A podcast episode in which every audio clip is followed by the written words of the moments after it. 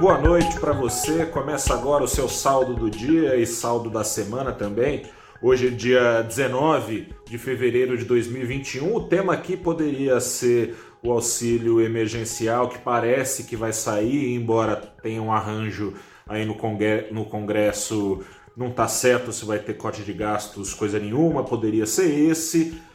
Mas tem mais coisa, o tema não tem como ser outro principal aqui. Petrobras, que hoje afundou a ação ordinária, ação que dá direito a voto em assembleia, afundou 8% quase, ação preferencial quase 7% e afundou a cara no chão quem achou que a empresa estava livre de interferência política. Com isso, com a Petrobras puxando o Ibovespa para baixo, o índice caiu bem menos para você ver o tamanho do peso dado ao investidor para a Petrobras, que teve hoje um giro financeiro comparável àqueles de vendas grandes e potentes dos anos Dilma, Lula e coisa e tal.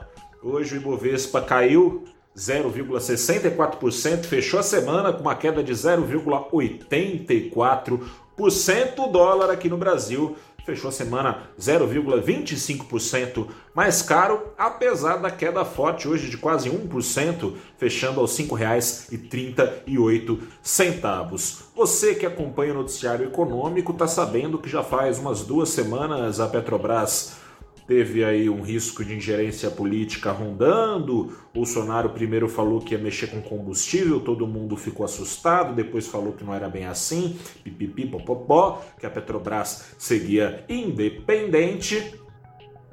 As coisas vinham se acalmando, né? É um projeto aí do governo de tirar impostos dos combustíveis que não mexe de fato com a empresa, coisa e tal, mas ontem, em sua live semanal, presidente deu uns recados bem esquisitos. Primeiro, saiu reclamando da Petrobras, que anunciou reajuste de combustível que repõe a defasagem da gasolina, mas não repõe dos caminhoneiros. O presidente dos caminhoneiros, olha só o ato falha, dos caminhoneiros não, do diesel.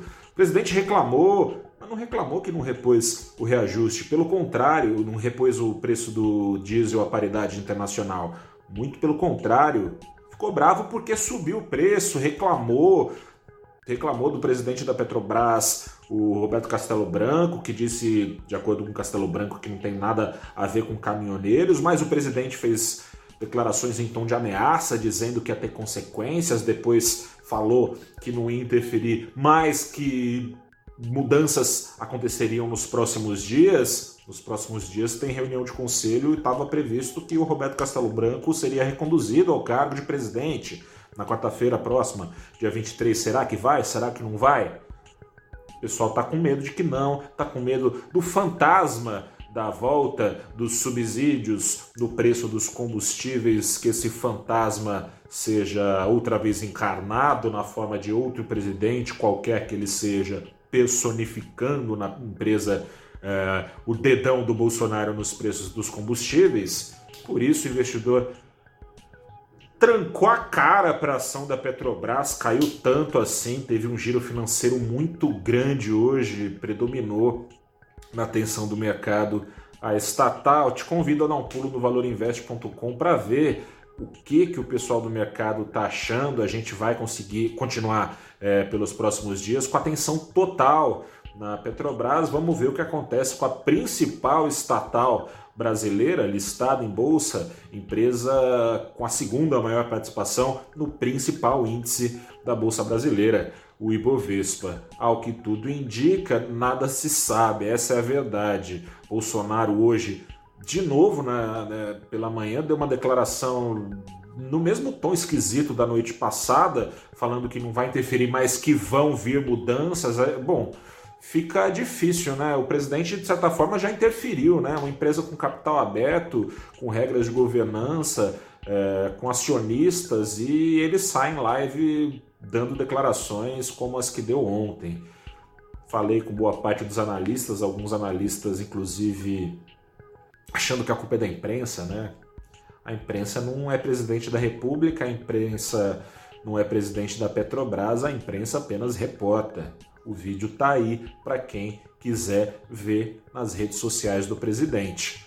Os investidores viram, aconteceu o que aconteceu. Mudando aqui rapidamente de assunto, convite de sempre para bater um papo comigo no abrindo os trabalhos na próxima segunda-feira às oito e meia da manhã. Eu vou estar tá batendo um papo com Adriano Guilherme Francisco, que é gerente da, da consultoria de investimentos da Brasil Prev, e com Marcelo D'Agosto, meu colega de site, que é consultor financeiro e, e, e, é também blogueiro, colunista do Valor Invest. A gente vai bater um papo sobre previdência privada nos tempos dos juros baixos. O juro tá baixinho, 100% do CDI não quer dizer mais nada, isso é poder de compra sendo perdido, afinal de contas a inflação está bem acima dos juros, ah, o rendimento real, portanto, está é, apanhando aí quem paga só o CDI. A gente vai bater um papo sobre essa nova realidade e sobre como é importante você se arriscar sim, tomar mais riscos do que era necessário, pensando no seu pé de meia lá para o futuro. Eu fico por aqui e te convido, como sempre, a acessar valorinvest.com. Desejo dias mais tranquilos do que o que a nossa equipe aqui no Valor Invest teve hoje por causa desse vu com a Petrobras. Vamos ver quais são as mudanças que Bolsonaro reserva para a principal estatal brasileira. Canetaço nos combustíveis não afeta só a acionista da Petrobras, não afeta só o mercado, afeta você também. A gente sabe que tabelamento de preço normalmente termina em desabastecimento. Petrobras não tem capacidade hoje de suprir toda eh, a demanda nacional por combustíveis. Se vier um canetaço, vai ficar difícil também arranjar gente topando exportar gasolina aqui para o Brasil, afinal de contas vai estar tá bem desleal com a Petrobras vendendo mais barato, ter que entrar nesses preços perdendo dinheiro é complicado. Vamos ver o que acontece, gente. Aliás, quem tem memória curta não se surpreendeu, né? E eu não estou falando aqui dos governos petistas, eu estou falando desse governo mesmo. 2019, o Bolsonaro já tinha metido a mão, já tinha impedido e adiado e cancelado um reajuste em abril de 2019 da Petrobras. Parece que o pessoal tinha esquecido. Grande abraço para você. Eu sou Gustavo Ferreira, repórter do Valor Invest, fico por aqui. Até a próxima e tchau.